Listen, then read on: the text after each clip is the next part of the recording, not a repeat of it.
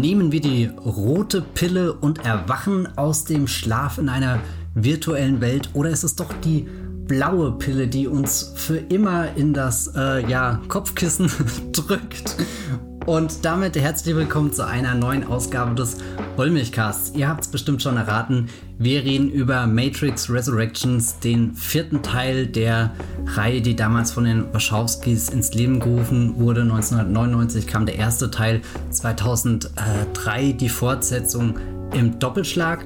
Mein Name ist Matthias Hopf und ich bin wie immer verbunden mit der Jenny Jecke von TheGaffer.de. Hallo Jenny. Hello there. Welche Pille hast du heute früh nach dem Aufstehen genommen? Also da meine Lieblingsfarbe blau ist, wage ich es ja gar nicht zu sagen. Okay, das heißt, du befindest dich also noch so im schlafwandlerischen Modus. Da bin ich jetzt sehr gespannt, was wir in diesem Podcast dann über den Film herausfinden werden. Vielleicht eins vorweg für alle Zuhörenden. Matrix Resurrections ist ein Film, der sehr viele verrückte Dinge anstellt. Das heißt, man kann äh, sehr viel in ihm entdecken, wenn man ihn ohne möglichst viel Vorwissen im Kino schaut. Wir werden in diesem Podcast über viele Details sprechen. Falls ihr ihn also noch nicht gesehen habt, wäre meine Empfehlung, schaut ihn wirklich mit so wenig äh, Vorwissen wie möglich und kommt dann zurück und hört unserer Diskussion zu. Und für alle, die ihn schon gesehen haben, wünsche ich jetzt ganz viel Spaß bei diesem Podcast.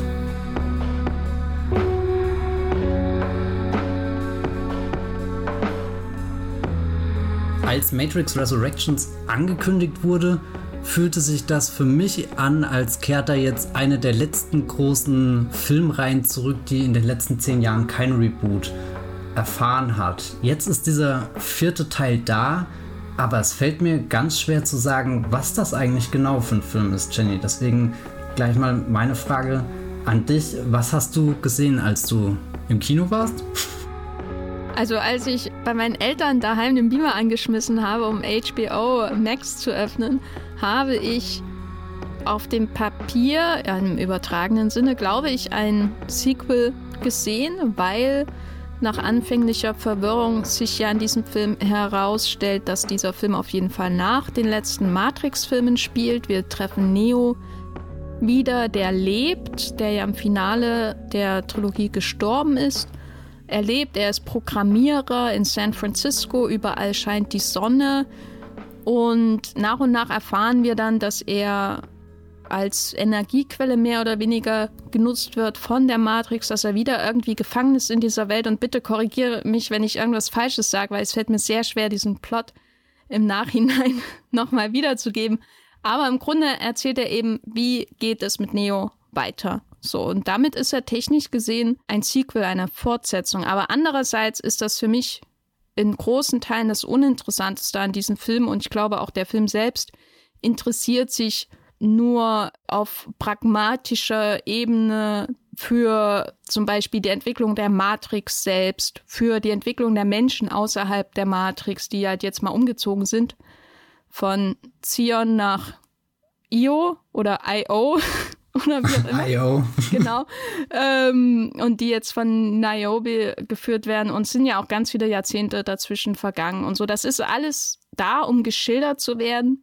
Aber ich glaube, im Kern interessiert sich dieser Film eher für sich selbst und für seine eigene Existenz. Das ist ein Film, der der große Fragen der Franchise-Existenz stellt, die man sie sonst nur in in der existenzialistischen Philosophie bei Sartre oder Camus oder so sieht im Umgang mit dem Menschen selbst. Warum bin ich eigentlich hier?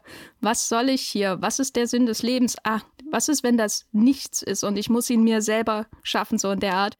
Und Matrix Resurrections ist mein Eindruck, findet den Sinn für die eigene Existenz in der Auseinandersetzung mit dem, was gewesen ist und wo die Reihe jetzt steht so, das ist so der Sinn. Der Sinn ist nicht eigentlich weiter zu erzählen, was mit der Matrix passiert. Oder würdest du mir da widersprechen?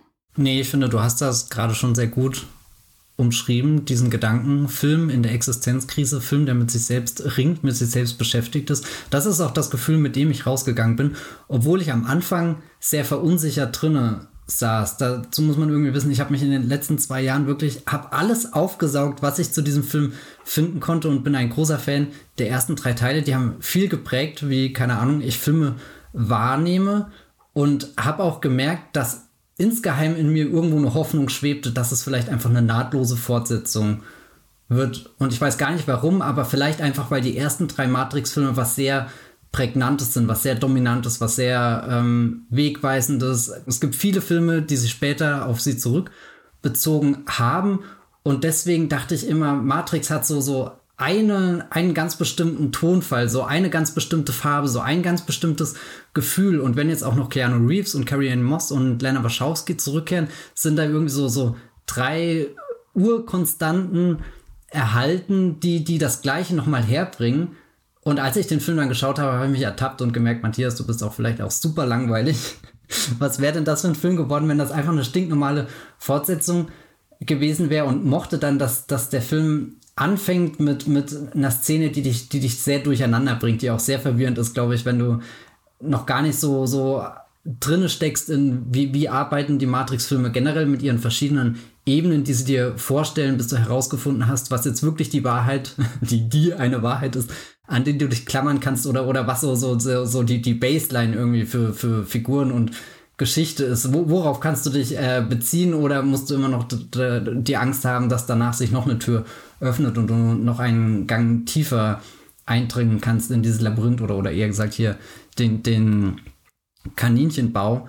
Aber ich habe gemerkt, dass ich im Kino schon lange nicht mehr so elektrisiert dann gesessen habe, als ich gemerkt habe, das ist einfach ein Film, der gerade, so wie wir hier sitzen, anfängt zu diskutieren, anfängt äh, nachzudenken, zu, zu überlegen, was er sein könnte und vielleicht sogar an manchen Punkten auch zurücktritt und, und sich gegen was entscheidet. Und das waren für mich fast so, so die, die aufregendsten Momente, wo ich gemerkt habe, da, da kommt einfach jemand aus einer, aus, von einem völlig anderen Punkt in seinem Leben äh, Karriere und so weiter und, und dreht er jetzt diesen Film. Das war spannend einfach.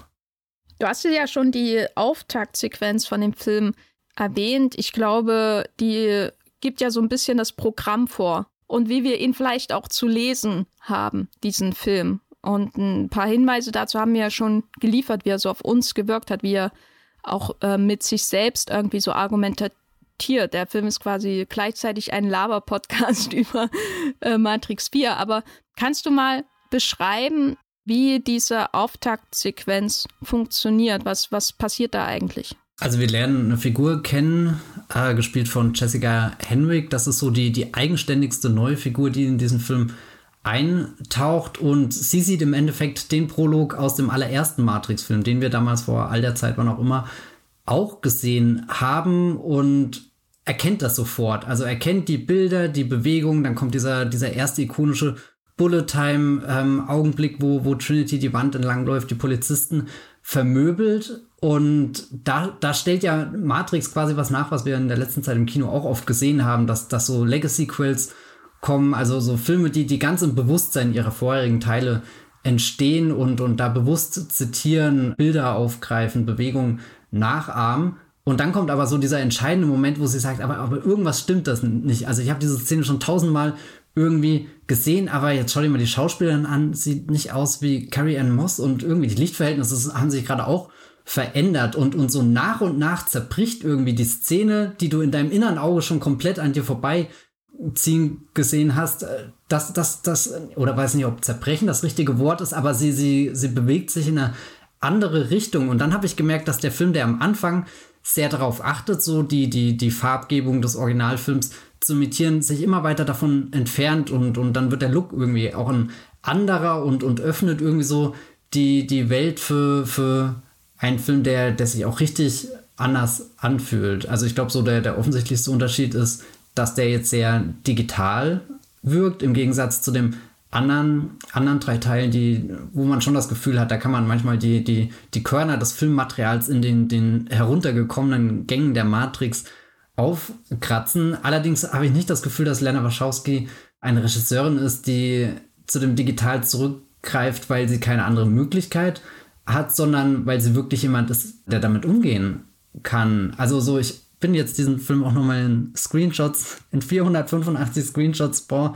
durchgegangen weil ich noch ein zweites Mal schauen konnte. Und ich habe oft gestaunt, wie, wie unglaublich schön die Bilder sind. Ich glaube, ich bin jetzt schon wieder sehr weit abgedriftet von der ursprünglichen Frage, oder?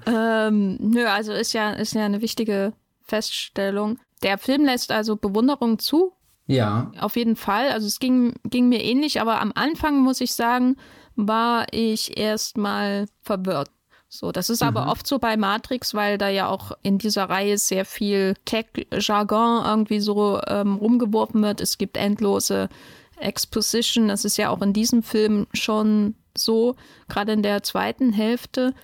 Aber am Anfang war das erstmal so, aha, ich sehe jetzt dasselbe, aber es ist nicht dasselbe und ich sehe es nochmal versetzt durch diese Distanz, durch diese zweite Perspektive. Also im Grunde ist ja Jessica Henwicks Figur, äh, wie wir, die damals vielleicht im Kino saßen oder die den Film zuerst im Fernsehen gesehen haben oder was weiß ich. Ähm, das heißt, wir, wir haben so, wir, wir, werden quasi gezwungen, einen Schritt zurückzutreten und das mal auf anders zu schauen und zu sehen, dass in dieser Auftaktsequenz mit Trinity eine andere Schauspielerin da ist. Das muss man ja auch mal sagen. Das ist ein Film, der dir selber reinwirkt, dass da Schauspieler sind, die wechseln.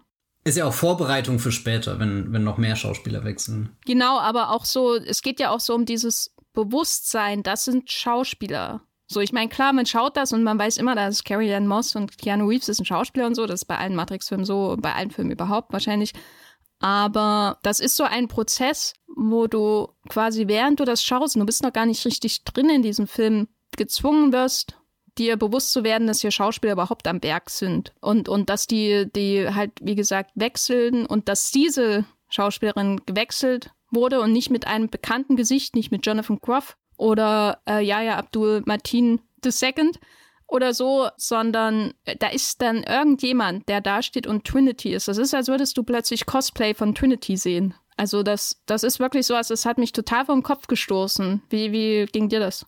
Ich würde sagen, schwindelerregend. Also wirklich schwindelerregend. Auch was er danach alles weiterspielt, wenn, wenn dann eben der, der neue Mr. Anderson anfängt zu erzählen, ich bin Videospielentwickler und die, die, die Matrix-Filme existieren in meiner Welt als Videospiel. Also ich glaube, wenn man mit Distanz drauf ähm, schaut und, und diese paar Sätze der, der Prämisse ordentlich vor sich aufgeschrieben hat, ist das sehr logisch alles nachzuvollziehen. Sind wieder so schöne, so schöne Schachteln, die man aufpacken kann und dann sieht, okay, hier ist die nächste Ebene.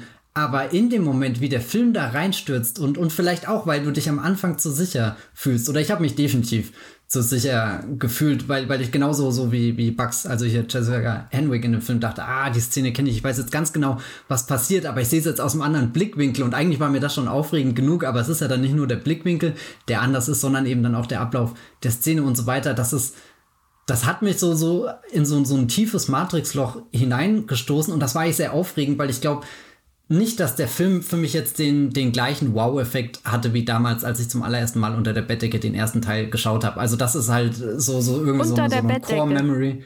Unter der Decke, ja, ja, heimlich, weil, weil der ab 16 war und, und keine Ahnung, also so, so Matrix ist irgendwie eine, eine Core-Memory in meinem, wie entdecke ich Filme, Werdegang, was auch immer, geworden und, und der Neue muss das auch überhaupt nicht werden. Ich glaube, mit der Erwartung ranzugehen, ist irgendwie Schmann, aber da habe ich gemerkt, wow, Lena Wachowski hat nach all den Jahren immer noch irgendwie den, den Mut, dir was zu zeigen, mit dem du nicht gerechnet hast. Und, und es ist kein krasser Twist, was ja viele Filme einschleusen, auch kein Cliffhanger, der dich da reinpresst und dir das Gefühl gibt, boah, du musst das jetzt erleben, sondern es ist eher sowas, und was ist, wenn wir jetzt eigentlich mal einen Schritt zurückdrehen treten und einfach diesen Gedanken anders denken und einfach mal so einen Gedanken aussprechen, den vielleicht viele Filmfans schon in, in tausend Gesprächen geführt haben, aber den du auch nie wirklich in so einem Film sehen würdest, der fast 200 Millionen Dollar gekostet hat und sich in einem Blockbuster-Franchise-Rahmen bewegt, der eigentlich so, so starr ist. Also wenn wir immer davon reden, dass, dass Filme, keine Ahnung, wir haben ja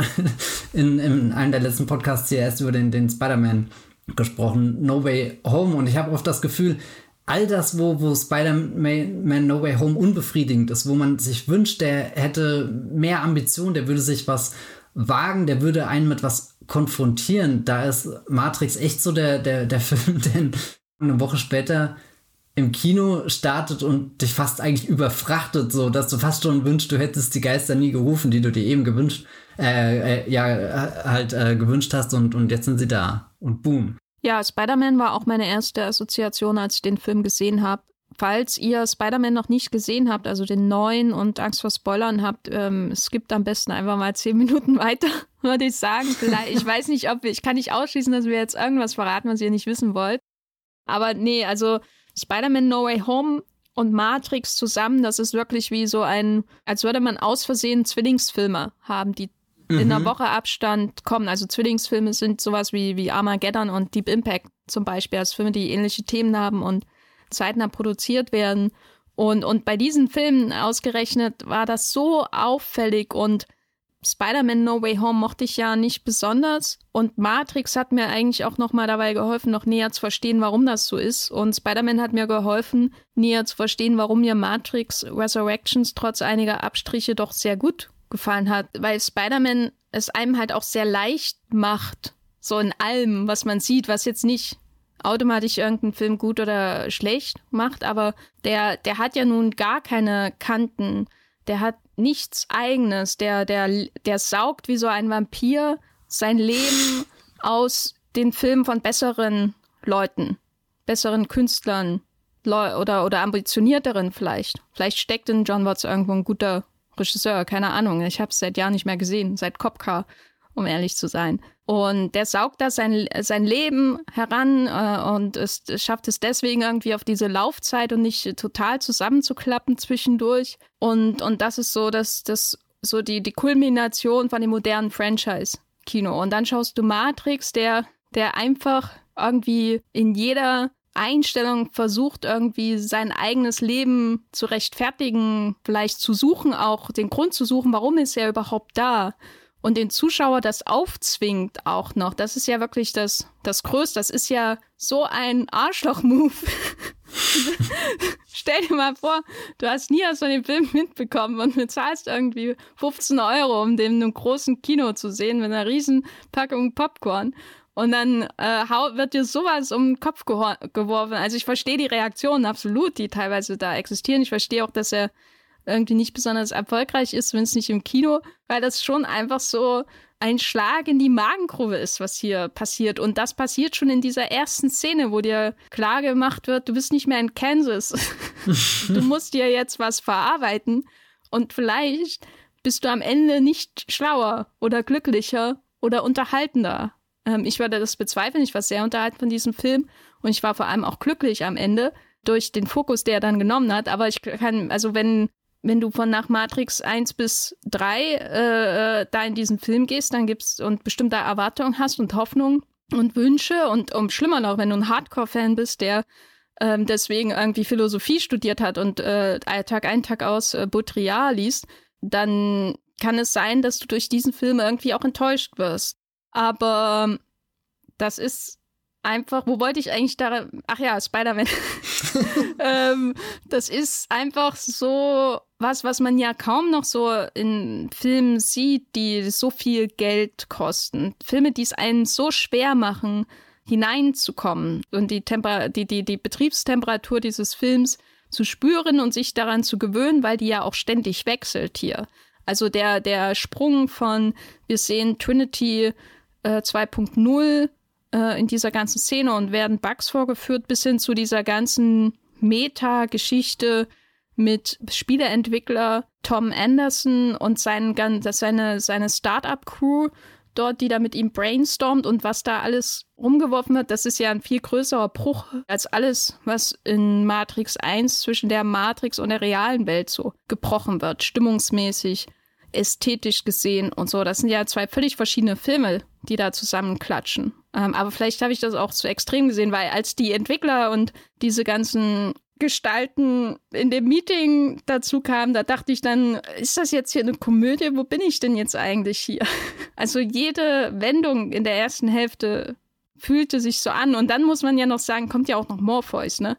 Und das ist auch wieder so, okay, das ist jetzt aber noch mal ein anderer Film. Hast du es auch so extrem wahrgenommen? Also in, in einer Parallelwelt bin ich mir auch sicher, die Leute haben die Freddy Wiseman-Version bekommen, wo du einfach drei Stunden lang ein Meeting von Aktionären, kreativen Studiobossen belauscht, die gerade diskutieren, ob sie jetzt Matrix 4 machen oder nicht. Und im Hintergrund Lena Wachowski, die schon die Hände reibt und weiß, hey, hey, ihr, ihr habt gar keine Ahnung, was ich mir, mir gerade ausgedacht habe für diese ähm, Fortsetzung. Wir sind ja in den letzten Jahren eigentlich sehr gut da drin geworden, Franchises zu kategorisieren, die neuen, neuesten Kapitel irgendwie einzuordnen. Ist es jetzt eine Vorgeschichte? Ist es eine Fortsetzung? Ist es ein Ableger von irgendwas?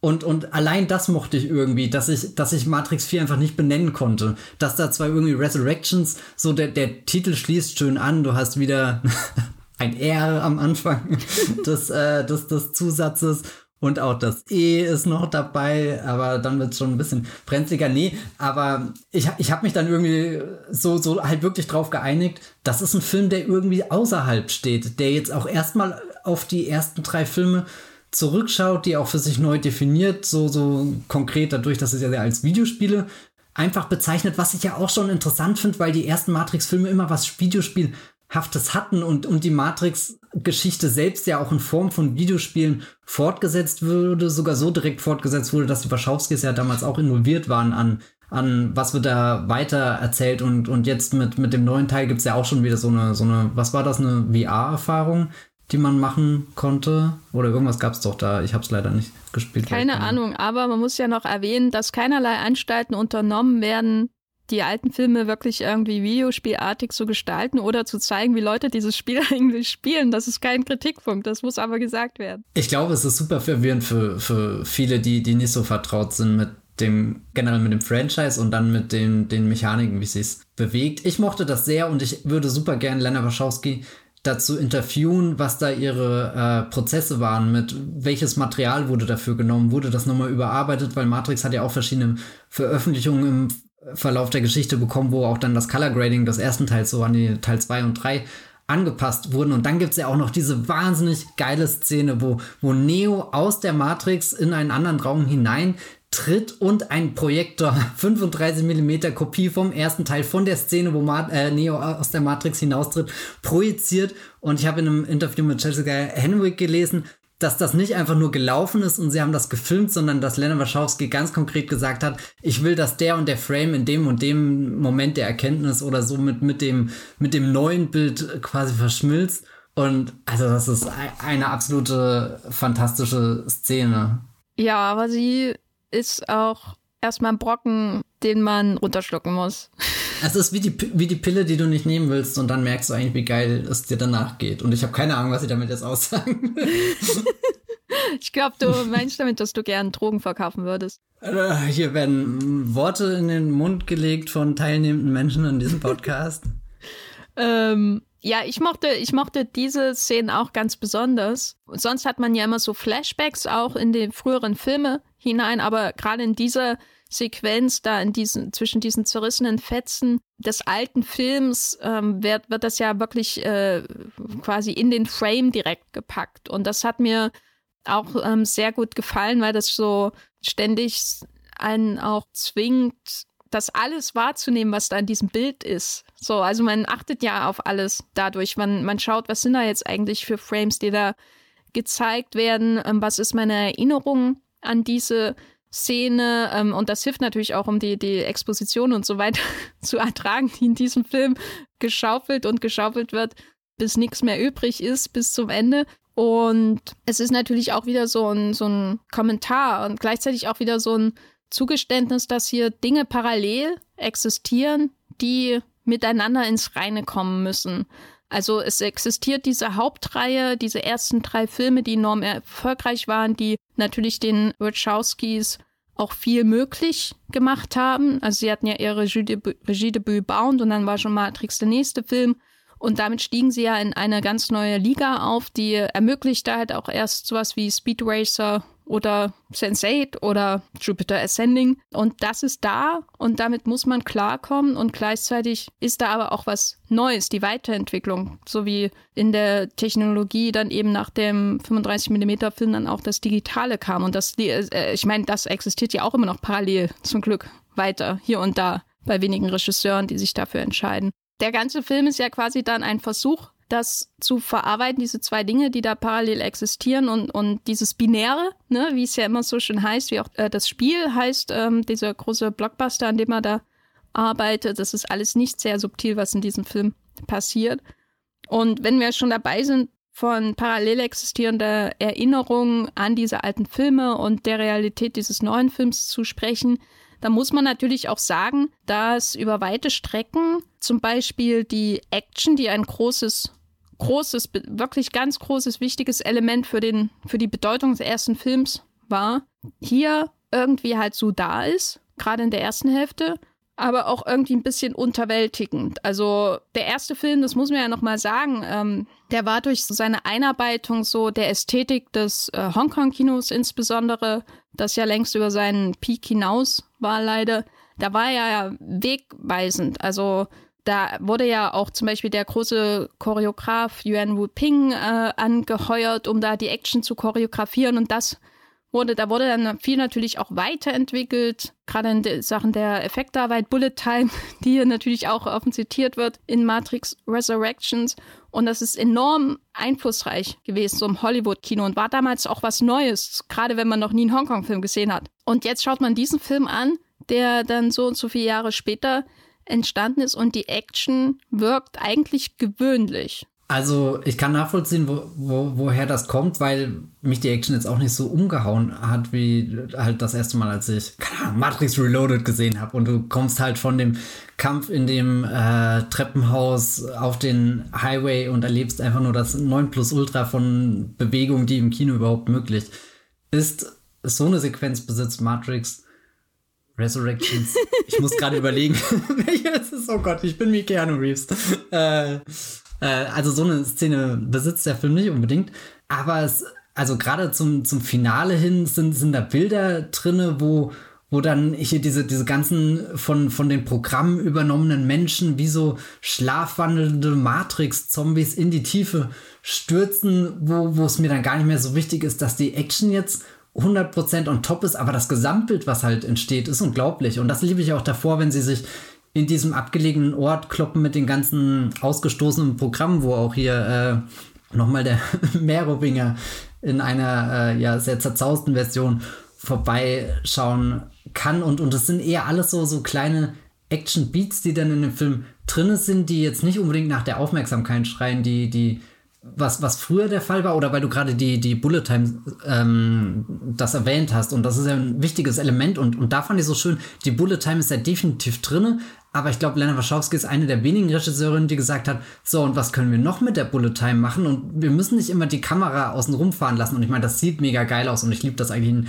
jedem Film, der das irgendwie macht, weil das ein, ein atemberaubendes Gefühl ist, so den filmischen Raum wahrzunehmen. Das, das siehst du ja sonst viel zu selten und, und da muss ein unglaublicher Aufwand reinfließen, dass, dass du das mal so, so auffassen kannst. Aber sie nimmt ja die Bullet Time wirklich für diesen, diesen zerreißenden Moment, wo, wo Neo auf Trinity zulaufen will und auf einmal ist er da richtig gefangen und all die schnellen Bewegungen, das Fliegen und so, das, was davor irgendwie so ein Fingerschnipp war, wo du irgendwie davor alle deine Cheats reingehauen hast und halt im Gott-Modus durch die Matrix geflogen bist, das ist auf einmal nicht mehr selbstverständlich. Und das mag ich sehr an dem Film, dass er so, so seine, seine ikonischen Merkmale, Werkzeuge, dass er die hinterfragt und nochmal so anfängt neu zu definieren und dann bist du auf einmal gefangen und dann ist die Bullet Time keine flüssige Bewegung, bei der du einfach nicht mehr aus dem Staunen rauskommst, sondern wirklich was, was dich in alle Richtungen zerreißt, was irgendwie so, keine Ahnung, die Hautpartikel aus deinem Gesicht rauszieht, es dir unmöglich macht, mal schnell irgendwie die Hände zu einer Faust zusammen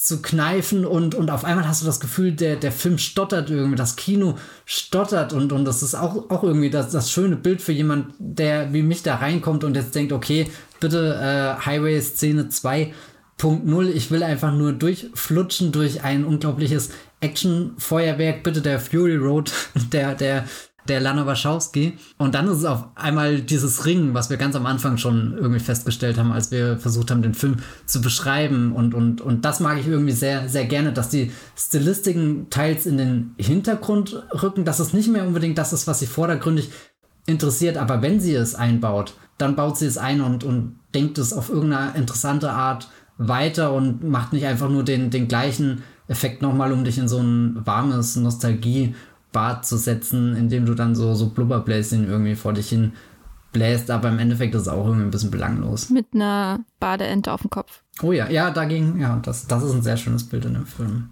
Hättest du gedacht, dass dieser coole Neo mit seinem schwarzen Anzug, mit seiner Sonnenbrille, mit all diesen unfassbar, wirklich unfassbar, unfassbar coolen Posen, dass der all die Jahre später einfach in der Badewanne sitzt mit einer Ente? Na, ich bin froh, dass er auch in eine Badewanne geht, weil sonst müffelt es ja irgendwann.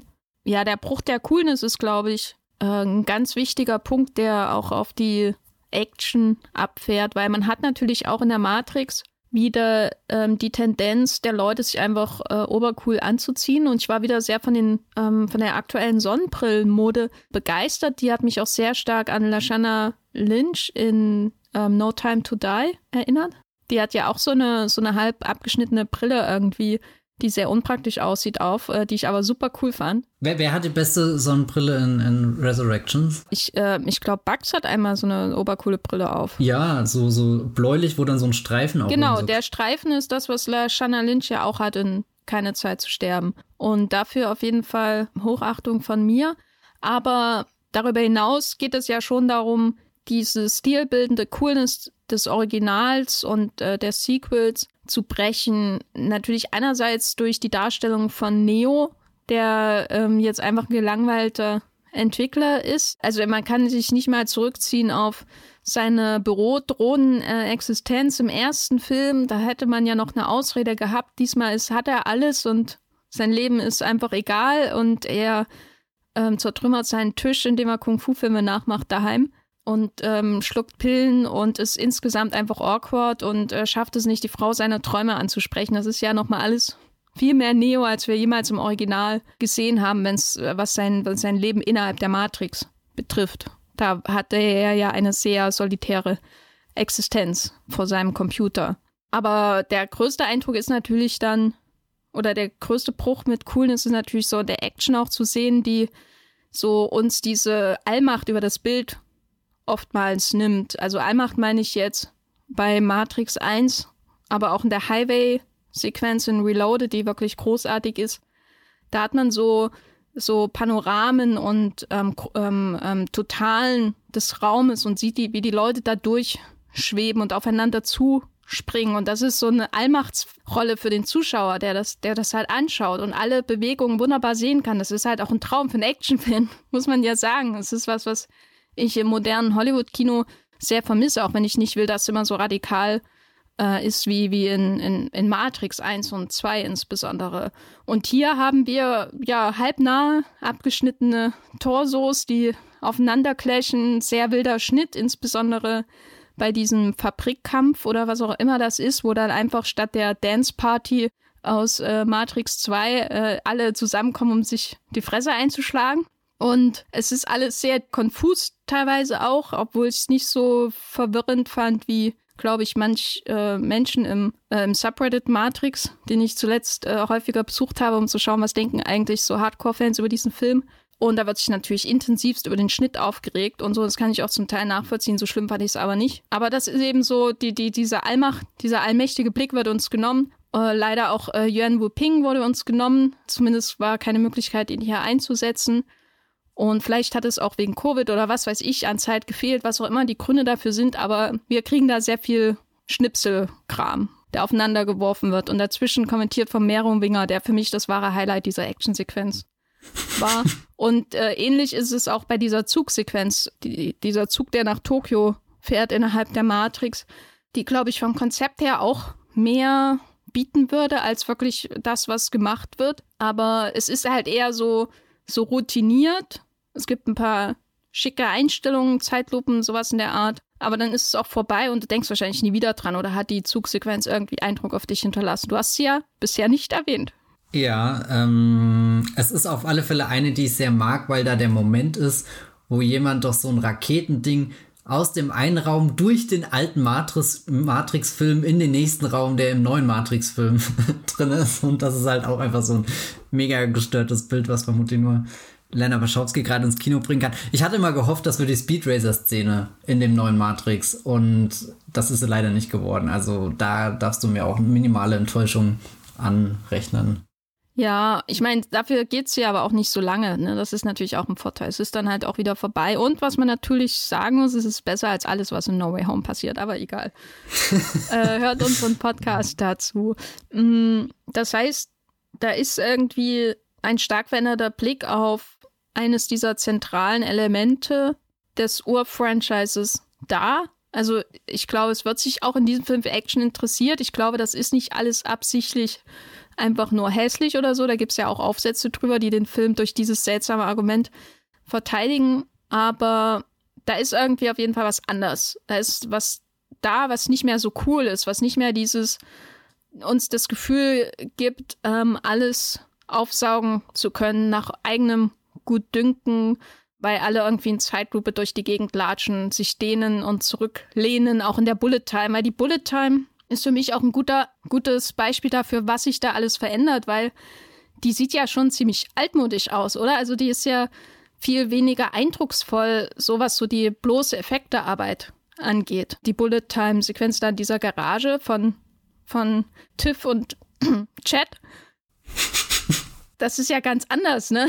Das muss man ja mal sagen. Das ist ein ganz anderer Effekt als, als früher. Also wenn da der Analyst, der von Neil Patrick Harris gespielt wird, da ähm, quasi eine Kugel abschießt auf den Kopf von Tiffany, die ist aber natürlich extrem langsam und Neo ist so in quasi wie, wie eingefroren. Er kann sich nicht rechtzeitig zu ihr bewegen, um das zu erreichen und die Kugel, Kugel abzuwenden. Und das ist ja ein ganz, ganz anderer Effekt als das, was man in den anderen Filmen hat. Und auf mich wirkte er manchmal altmodisch. Das wirkte manchmal wie die, die was man vor Matrix gemacht hätte, um das darzustellen oder so. Also es wirkt viel weniger spektakulär, so wie der sich zurücklehnende, biegende Neo auf dem Dach halt spektakulär ist. Die, die Kugeln, die den Raum zerstäuben um sich und Wellen schlagen, die spektakulär sind. Du hast schon sehr schön beschrieben, was so der emotionale Effekt ist, aber so in Sachen Spektakel ist das doch viele, viele Stufen unter dem, was in den anderen Matrix-Filmen passiert. Also ich glaube auch, da findet halt der, die Verlagerung oder der, der, der Fokus oder da, das wahre Spektakel ist dann halt wirklich die Emotion, die dich zerreißt und nicht das Staunen auf dieser eher rein visuellen Ebene. Da ich den Film jetzt auch wirklich sehr, sehr genau nochmal angeschaut habe und es ist, also du kannst einen Screenshot bei den, den früheren Matrix-Filmen machen, wenn diese Bullet-Time-Momente da sind und, und du erkennst sofort in den Screenshots, den, den Reiz davon. Jetzt, wo ich die, die äh, Screenshots bei dem neuen angeschaut habe, habe ich auch lange gesucht, wo die Bullet Time ist, weil sie irgendwie nicht so auf den ersten Blick sichtbar ist. Und das hört sich jetzt auch irgendwie komisch an, aber dafür auch trotzdem ein unglaubliches Gefühl für diesen lichtdurchfluteten Raum, was da auf allem rüberkommt. Und also ich habe nichts dagegen, dass, dass das hier mal so eine, so, eine, so eine alternative Version von Bullet Time ist. Ich finde es ehrlich gesagt sehr aufregend, vor allem weil ich halt auch im Kino drin war und richtig mitgefiebert habe da einfach. Also dieses, dieses innere Zerreißen, das kam für mich super gut rüber und ich meine, die anderen Bullet Time Szenen sind ja deswegen nicht ausgestorben oder äh, revidiert und ich glaube, das ist gerade auch irgendwas, wenn, was, wo ich manchmal das Gefühl habe, wenn Leute aktuell über den Matrix-Film reden, dringt für mich durch irgendwie, der würde aktiv versuchen, die alten Filme anzugreifen, irgendwie uncool zu machen und, und die Bewegung sehe ich irgendwie gar nicht, dass da, dass da ein Film gegen den anderen gestellt wird, sondern eher, dass da ein Film halt sich herausentwickelt aus dem, was davor war. Und nur weil jetzt der Neue sagt, naja, Bullet Time-Szenen sehen für mich so aus, haben eher was, was, was Breites, was, was Waberndes, anstatt sowas Schmales, Dünnes, Stylisches, finde ich das einfach eine, eine interessante Gegenüberstellung Überstellung, in was für Richtung man den, den filmischen Raum noch erforschen kann. Na, ich, ich kann schon verstehen, warum Leute das, wie, wie Leute auf den Gedanken kommen, dass es so ist, dass es sich vor allem auch lustig macht über den alten, insbesondere den ersten Film, weil der Text, also sag ich mal, die Oberfläche dieses Films, äh, die, die inhaltliche Oberfläche dieses Films, äh, die sagt dir ja wir machen uns gerade lustig darüber, wenn jemand Bullet Time sagt und äh, so weiter und so fort. Da gibt es ja ein paar Zitate, wenn über das Spiel geredet wird. Und ich glaube, wenn man äh, denkt, dass der Text auch die Meinung ist von Lena Wachowski, was sehr weird wäre, weil das, was da ja, weil die Leute, die das sagen, sind ja alles letztendlich Figuren aus der Matrix selbst, Repräsentanten des repressiven Systems, dann klar, dann denkt man, der Film macht sich lustig über die Matrix. Aber es stößt einem natürlich auch erstmal vor den Kopf, wie so vieles in dem Film, dass man das hört, dass dieser verehrte Film dann in den Worten von den Matrix-Developern und Brainstormern dieser Firma, wo er in der, innerhalb der Matrix arbeitet, dass er erstmal recht herablassend besprochen wird, weil die das halt als Produkt sehen. Ne? Es ist halt ein Produkt für sie, das Game, das auf den Markt kommen wird. Aber was ich bei diesem Film höchst ähm, faszinierend finde, ist, dass er ja Matrix und die beiden Sequels als etwas betrachtet, das nicht getoppt werden kann. Also das finde ich schon sehr auffällig. Es, es ist kein Versuch und das ist auch völlig entgegen so der Tendenzen des aktuellen oder überhaupt jedes Blockbuster-Kinos seit, seit der Erfindung des Blockbuster-Kinos, dass es überhaupt nicht den Versuch gibt, diesen Film zu übertreffen, insbesondere den ersten. Und das ist für mich Ausdruck von einer Wertschätzung. Das ist Ausdruck von, ich kann das nicht nochmal wiederholen. Ich kann diese, diese wundersame Mischung, die insbesondere bei dem ersten Film zusammenkam, durch alle Umstände, durch alle Beteiligten, auch durch Chad Stahelski, den, das Stunt-Double von Keanu Reeves, der hier. Meinst, meinst du Tiffany's Ehemann, Chad? Chad. äh, ich kann das nicht nochmal rekreieren. Und das ist für mich das größte Kompliment, was man in einem Film, einem anderen Film geben kann. Dass hier keinerlei Anstalten gemacht werden, das besser, größer zu machen. Und das ist ja das, was, was Blockbuster-Kino regiert. Deswegen hat der dritte Spider-Man-Teil so viele Bösewichte. Deswegen hat jeder dritte Spider-Man-Teil doppelt und dreifach so viele Bösewichte wie der erste. So, also das ist in diesem Film, finde ich, sehr auffällig, dass der Text dir natürlich sagt, Matrix, das Produkt, das wir an den Mann bringen und hinter, aber wir haben eigentlich keinen Respekt dafür, was, was das ist, was hier gemacht wird. Aber wenn man sich den Film genau anschaut, ist das ein sehr äh, würdigender Umgang mit den Originalen. Eine ständige Frage auch, wie ähm, stehe ich heute eigentlich dazu, weil sie einen dazu zwingen, sich eine Haltung oder äh, eine Haltung einzunehmen. So der ganze Film ist ja einfach nur ein Versuch, eine Haltung gegenüber diesem großen Werk, insbesondere im ersten Film, natürlich auch einzunehmen. Nach so viel Zeit, die vergangen ist. Letztendlich sehe ich da nicht einen Film, der sich über was anderes lustig macht. Mhm. Die Leute im Film machen sich lustig, aber das ist ja nicht dasselbe. Mir gefällt auch, also ich meine, du hast jetzt oft betont, dass es viel sich auf den ersten bezogen wird und das ist auch so. Aber ich fand das sehr angenehm zu sehen, dass der Film nicht irgendwie diesen, diesen ungelenken Schlenker macht und, und um die Fortsetzung herumschifft. Weil, also so, keine Ahnung, so sehr ich die neuen Star Wars-Filme mag, das war ja schon auffällig, dass in Episode 4 alles gesteckt hat, was die äh, ersten drei Filme ausgemacht haben, aber ungefähr nichts von dem gesteckt hat, was die Prequels ausgemacht haben. Und das ist ja was, was, was gerade. Meinst du Episode 7? Genau, Episode 7. Also das Erwachen der Macht hat sich ja sehr stark auf die Originaltrilogie bezogen und auch die Filme danach. Dann hast du irgendwie Rogue One, der, der halt direkt im Fahrwasser von Krieg der Sterne und so weiter ist. Und, und ich, ich sag das, weil heute, äh, just wo wir diesen Podcast aufnehmen, die erste Folge von äh, der Boba Fett-Serie auf Disney Plus kam. Und da sind einfach Camino und Geonosis und so zu sehen. Also so, so richtige Einstellungen, die auch so in Episode 2 oder teilweise auch direkt so in Episode 2 zu sehen war und, und weiß nicht, das, das hat mich richtig mitgenommen irgendwie. Obwohl, obwohl das wirklich nur so reingeschmissen ist, habe ich auf einmal gemerkt, das ist jetzt auf einmal selbstverständlich geworden. Und das war es halt vor 5, 6, 7 Jahren noch nicht unbedingt. Und das schätze ich eigentlich sehr, dass das Matrix der neue Teil, dass Lena Wachowski da nicht so, so tut mit, okay, jetzt äh, schäme ich mich für irgendwas, was wir da früher gemacht haben, sondern sie steht ja immer noch komplett hinter dem, hinter dem Werk, was sie da geschaffen hat mit ihrer Schwester. Und das, das sind ja auch drei, drei außergewöhnliche Filme und, und man merkt ja auch gerade, wie die Fortsetzungen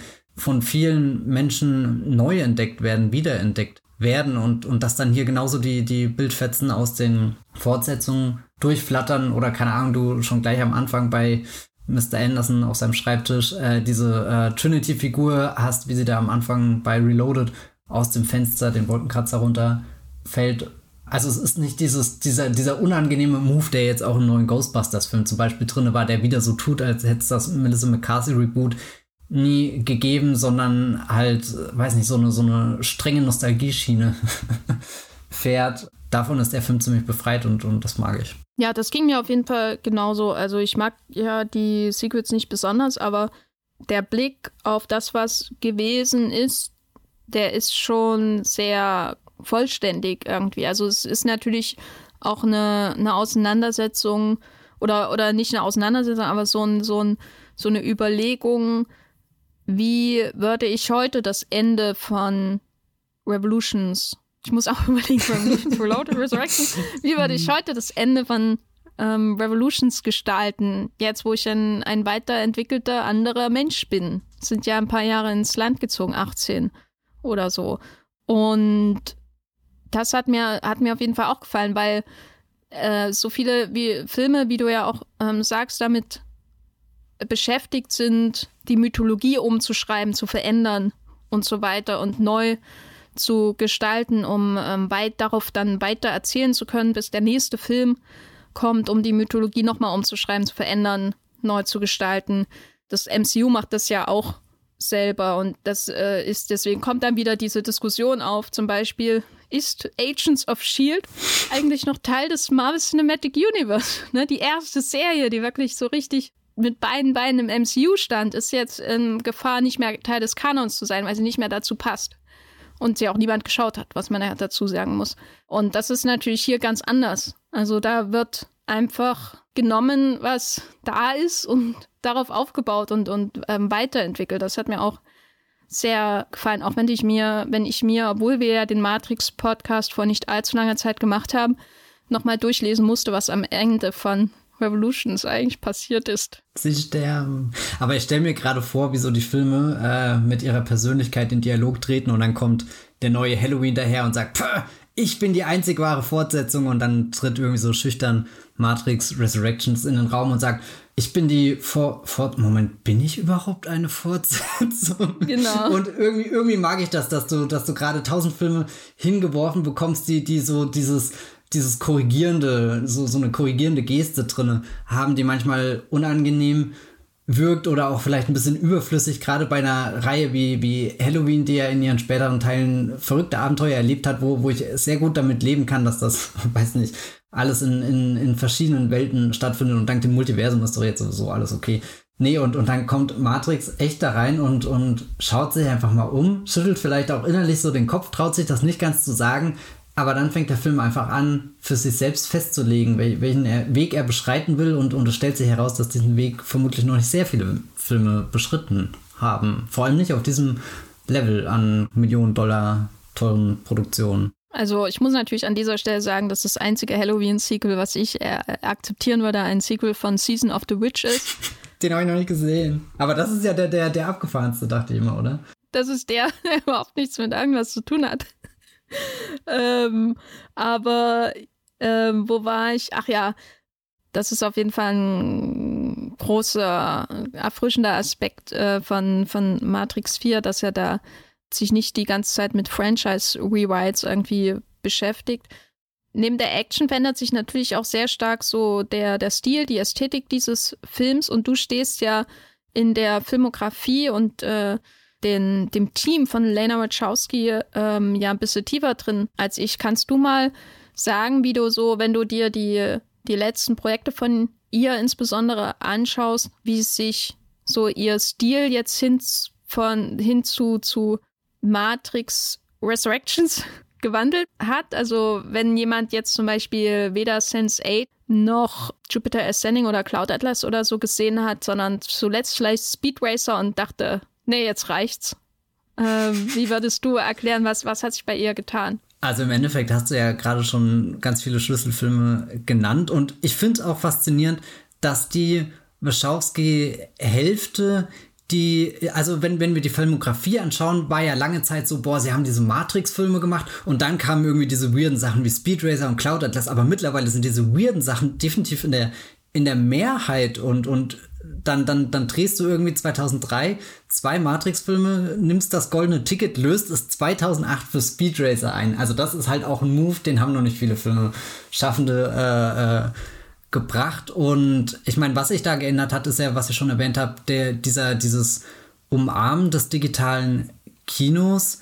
Und das geht dann zum Beispiel damit einher, dass sie ja auch einen Großteil ihres Teams ausgetauscht hat. Also Matrix hat auf der Oberfläche das Versprechen von, das ist eine, eine Vermächtnisfortsetzung, da kommen viele Originalstars zu, zurück, auf alle Fälle die, die zwei, die ihr wieder erkennen werdet, aber wenn wir dann hinter die Kulissen schauen, hat sich ja fast der komplette Stab ausgetauscht. Also Don Davis ist nicht mehr dabei, der die Musik der ersten drei Teile gemacht hat. Hier was ganz prägnantes, ikonisches sind Bill Pope, der Kameramann, der ja dann später hier Baby Driver und so gemacht hat. Äh, und jetzt auch hier Shang-Chi hat er doch gemacht, oder? War das, war das nicht der, der, der Moment, wo ein richtig guter Kameramann ein Wenn, dann habe ich Respekt vor ihm verloren. Ja, warte mal, ich muss es gerade echt nachschauen, weil das interessiert mich und ich befürchte, oh Gott, ja, da steht Shang-Chi.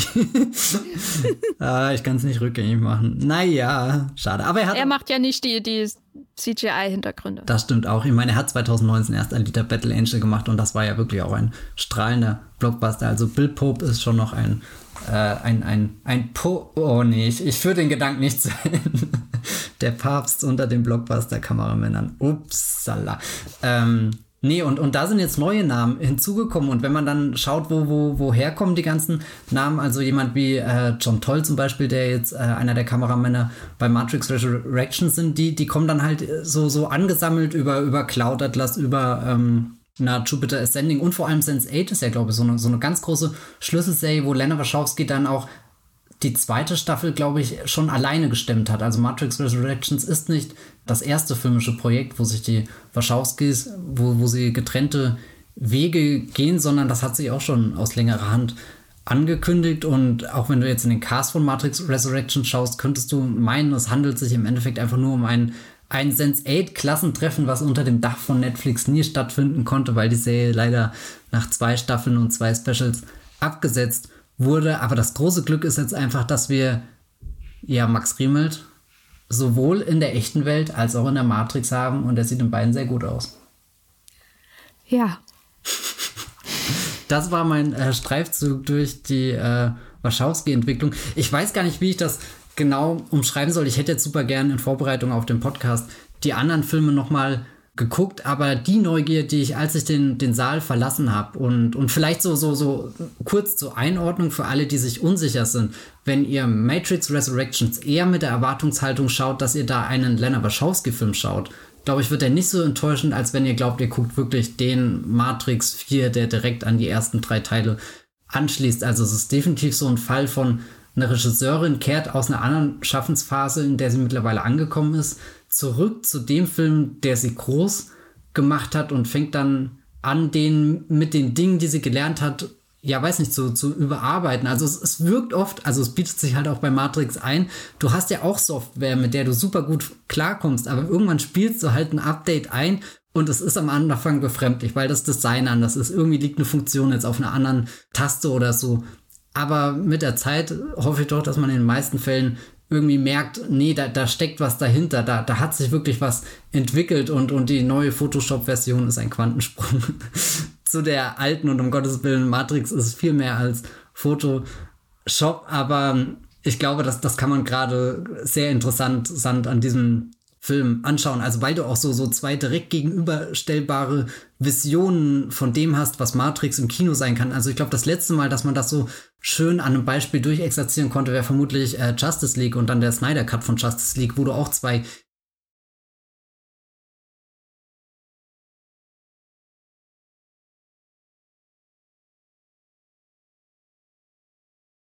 sehr ähnliche Sachen hast, die du jetzt äh, Seite an Seite anschauen kannst und einfach merkst, was kann so, so eine ganz kleine künstlerische Entscheidung, wie kann die sich auf den ganzen Film auswirken, den Tonfall ändern, die Botschaft ändern, das ganze Gefühl ändern, die, die Textur meinetwegen der, der Bilder und so weiter. Aber was ich vorhin eigentlich noch sagen wollte, als ich aus Matrix rausgegangen bin, meine größte Neugier war tatsächlich einfach nochmal Sense 8 zu schauen weil das aufgrund, weil es eine Serie ist, habe ich das nur einmal gesehen und das liegt jetzt auch ein bisschen zurück. Ich glaube 2018 kam da die letzte, also die zweite Staffel auf Netflix und, und da ist meine Neugier tatsächlich am größten, da nochmal einzutauchen und das nochmal mit der äh, Netflix-Produktion, da war ja noch dieser Babylon 5-Autor und so dabei und, und das würde ich jetzt gerne echt nochmal mit ein bisschen Abstand Revue passieren lassen.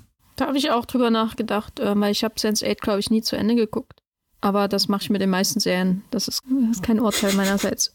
Ja, also wenn man San Francisco sieht, dann erkennt man sofort den Sprung von Matrix 1 bis hin zu Cloud Atlas oder so. Also diese äh, Inszenierung der Matrix hat sich halt auch so fundamental gewandelt, was natürlich innerhalb des Films auch erklärt wird, weil diesmal den Leuten irgendwie ein glücklicheres Leben auch präsentiert werden soll. Das ergibt natürlich auch viel Sinn, aber ja, das ist so das, das Auffälligste natürlich auch die, die Beleuchtung einfach, wie, wie hell sie überall ist.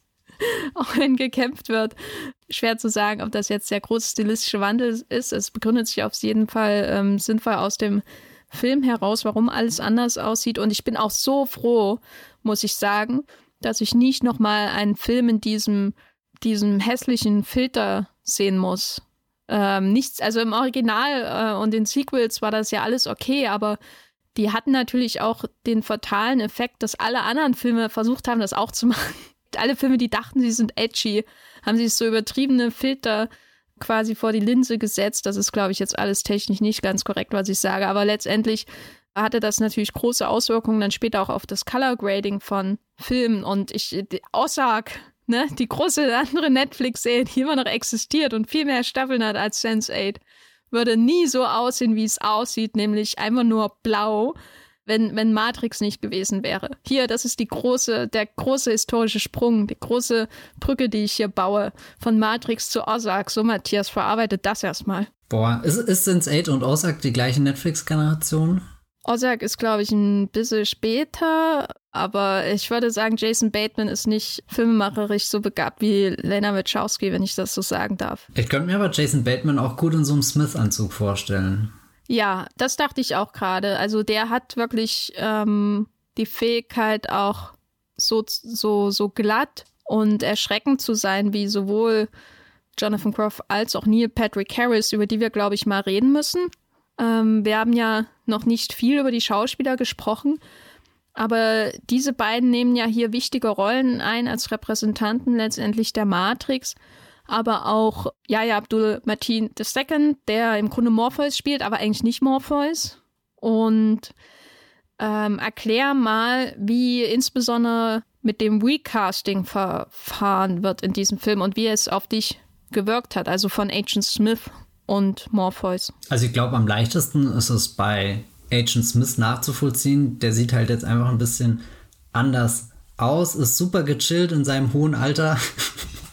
ich meine, wer, wer, wünscht sich nicht gesegnet mit äh, Jonathan Groff zu sein? Komplizierter wird das bei Morpheus, weil der richtige Morpheus in Anführungsstrichen, nee, nicht in Anführungsstrichen, der richtige Morpheus, der von Lawrence Fishburne gespielte aus der ersten Trilogie, der hat sein Ende gefunden und steht jetzt auch als Statue da im neuen Zufluchtsort der, der Menschheit in der Realität und der neue Morpheus ist eigentlich gar kein Morpheus, sondern im Endeffekt auch eine, eine künstliche Schöpfung, die in der Matrix existieren kann und dort die, die ja, das Aussehen von Morpheus annimmt und in der echten Welt sich durch, keine Ahnung, so magnetisch miteinander verbundenen Elektroteilchen visualisieren kann, also auch irgendwie Präsenz einnehmen kann. Die Programme, die halt in der Matrix sehr, sehr eindrucksvoll sind, wie zum Beispiel der, der Merowinger oder so, weißt du, den, den schaust du an und denkst dir, boah, der ist ja gestaltet, da, da steckt so viel Code drin, das ist äh, bemerkenswert. Aber wie sieht der denn außerhalb der Matrix aus? Und das ist eigentlich ein interessantes äh, Gedankenspiel, ähm, auch irgendwie das, das aufzubrechen, diese Welten miteinander verschwimmen zu lassen. Und, und der neue Matrix-Film stellt uns ja dann noch so, so ein paar mehr Brücken vor, wie zum Beispiel einen super putzigen Delfin. Ist es ein Delfin? Ein Rochen? Ja, also er ist, er ist sehr liebenswürdig und man würde ihn gern knuddeln, aber ich glaube, er ist auch sehr metallisch und dadurch nicht so knuddelbar. Naja, auf alle Fälle. Also, wenn du Titan guckst, ist das kein Problem. oh Gott, nach Titan, ja, wow. Ich nehme den, den, den, den Rochen aus Matrix, bevor ich nochmal Titan schaue. Der, der katapultiert mich, glaube ich, komplett weg was wollte ich jetzt eigentlich sagen? Nee, und, und dann hast du diese, diesen Morpheus, der anfängt, sein eigenes Vorbild zu entdecken in dieser tiefen Matrix-Mythologie, anfängt sich selbst zu studieren und das ist eine sehr interessante Figur, die so sowohl auf der, der, der handlungsartigsten Ebene des Films existieren kann, als auch auf dieser, dieser Metaebene, die sehr schnell eröffnet wird, wo es über Matrix als Filmreihe geht und über Matrix als, als Franchise mit Mythologie. Und das fand ich eigentlich einen super interessanten Ansatz ist dann nur ein bisschen schade, dass dieser, dieser Morpheus 2.0 nach seiner coolen, lässigen Einführung in supergeilen Anzügen ziemlich schnell aus dem Film nicht komplett verschwindet, aber ja, weiß nicht, einfach nur noch so, so mitschwingt, eben wie diese, diese tausend Nanoteilchen, aus denen er sich zusammensetzt, die, die, die einfach die Form verändern können. Im Endeffekt wie so, so ein großer Zug an Vögeln, die, die durchgleiten und, und dann manchmal ein bisschen mehr und manchmal ein bisschen weniger wie Yaya Abdul Martin II. aussehen. Ja, da, äh, das ist ein schönes Bild, weil ich habe heute früh erst gesehen, wie die, wie der Taubenmob, der bei mir gegenüber der Mob? wohnt. ja, ja, man, es ist eigentlich eine Gang, so mit, es ist wahrscheinlich das treffendere Wort, aber bei mir wohnt eine Taubengang in der Straße, die jeden Morgen auf dem Dach gegenüber Schutzgeld eintreibt. Genau, und heute habe ich gesehen, wie die alle quasi Informationen Information äh, ihre, ihre Wellen durch den Himmel geschlagen haben. Und äh, das war sehr beeindruckend und gleichzeitig einschüchternd. Ich dachte, irgendwie ähm, habe ich vergessen, das Schutzgeld zu bezahlen. Ähm, ja, nee, das ist ein schönes Bild auf jeden Fall. Ja, von, von Morpheus war ich dann auch enttäuscht. Also es gab zwei Schauspielenttäuschungen, die nichts mit den Darstellern oder ihrer Leistung zu tun haben, für mich in diesem Film. Und das eine war, dass dass Morpheus da in diesen Film reinsteppt, als hätte er einfach nur den geilsten Tag seines Lebens und dann grau in Hintergrund, Hintergrund drückt. So, das war einfach sehr, sehr schade. Auch weil ich den Schauspieler sehr, sehr gern sehe. Und das andere war Trinity, die erst sehr spät wirklich eine große Rolle in dem Film einnimmt. Und das lässt sich natürlich aus der Story und so weiter begründen. Aber wie gesagt, mir ist die Story eigentlich völlig egal. Und äh, ich hätte gern einfach mehr Zeit mit Trinity und Chad. oder äh, beim Gespräch mit Neo im, im oder Tom äh, im, im Simulate-Café verbracht. Ich hätte gern mehr erfahren, wie sich Trinity fühlt. Also Tiffany vielleicht erst, bevor sie wieder Trinity wird. Weil diese Szenen im Simulate, wo sie sich gegenüber sitzen, da an diesem Tisch, das ist einfach sowas wunderschönes, trauriges auch und ehrliches, wie die beiden da miteinander reden, einfach wie Erwachsene. Und ich dachte, wann habe ich denn das letzte Mal im Blockbuster einfach zugesehen, wie zwei Erwachsene miteinander reden? Nicht über den Plot oder so, sondern einfach über ihr Leben und wie es ihnen eigentlich geht. Hier hat man ja auch einen Liebesfilm innerhalb dieses Science-Fiction-Meta-Films. Und den, von dem Liebesfilm hätte ich, glaube ich, gerade in der ersten Hälfte noch mehr gesehen. Ich hätte auch nichts äh, dagegen gehabt, wenn die einfach die ganzen Film über durch San Francisco spazieren und reden. Before Resurrections. Genau. Ja, würde ich auch eine, eine nicht zu verachtende Summe investieren, um diesen Film zu sehen. Wie, wie ähm, siehst du den Umgang mit Trinity? Also ich finde, sie hat ein paar mega tolle Szenen auch zum Ende hin den, den Moment, wo sie so zerreißt, wo sie, wo sie Neo berührt und dann auch nochmal so zwei, drei Shots aus den alten Filmen durchjagen. Also da, da hat's mich zerrissen im Kino. Das war, das war wirklich eine, ein, ein sehr, sehr emotionaler Moment, obwohl er so, so schnell passiert und auch zwischen wieder Neil Patrick Harris erklärt, was gerade eigentlich abgeht und, und trotzdem hat mich das komplett gepackt und ich habe auch überlegt, ob ich nicht lieber noch mehr Szenen gesehen hätte. Andersrum schätze ich halt diese erste Begegnung zwischen den beiden, wo sie noch nicht irgendwie in den Plot reingesogen sind, wo sie noch keine Mission haben, wo noch nicht die, die, die Suche da ist und all das, das, das macht das ganz kostbar. Und ja, ich, ich, ich weiß wirklich nicht, ob ich, ob, ob wenn es mehr Szenen gegeben hätte, dass du über diesen Moment irgendwie hinwegschaust, weil er vielleicht auf den ersten Blick so unscheinbar wirkt. Es sind halt einfach nur zwei Leute, die da sitzen und reden, aber dann sitzen da halt auch nicht nur Tom Anderson und Tiffany Chatischen. Keine Ahnung, was ist ihr Nachname? Tiffany Stahelski natürlich. Ach oh Gott, Tiffany Stahelski, sondern dann sitzen da auch Neo und Trinity und es sitzen einfach Keanu Reeves und Carrie Ann Da und, und da bin ich halt nostalgisch schon irgendwie komplett überrumpelt. Da, da, da kann ich mich da nicht dagegen wehren und da will ich mich auch überhaupt nicht dagegen wehren, dass das einfach eine ganz besondere Magie hat, wenn die beiden zusammen sind und vor allem jetzt im Kontext auch, dass sie ja eigentlich gestorben sind, ihre Figuren in dem dritten Teil und dass Lena Wachowski jetzt einen, einen Film geschrieben hat. Das ist ja wirklich eine Sache, wo man ihr unterstellen könnte, die korrigiert sie, aber da wir ja eh über virtuelle Welten, Scheinrealitäten und keine Ahnung was reden, habe ich nicht das Gefühl, dass es wirklich eine Korrektur ist, sondern es ist eher so, so, so ein, ein Nachgedanke, den sie dem hinterher schiebt, dass dieses zerreißende, herzzerreißende Ende am Ende von Matrix Revolutions, das wird dadurch nicht schlechter oder besser für mich.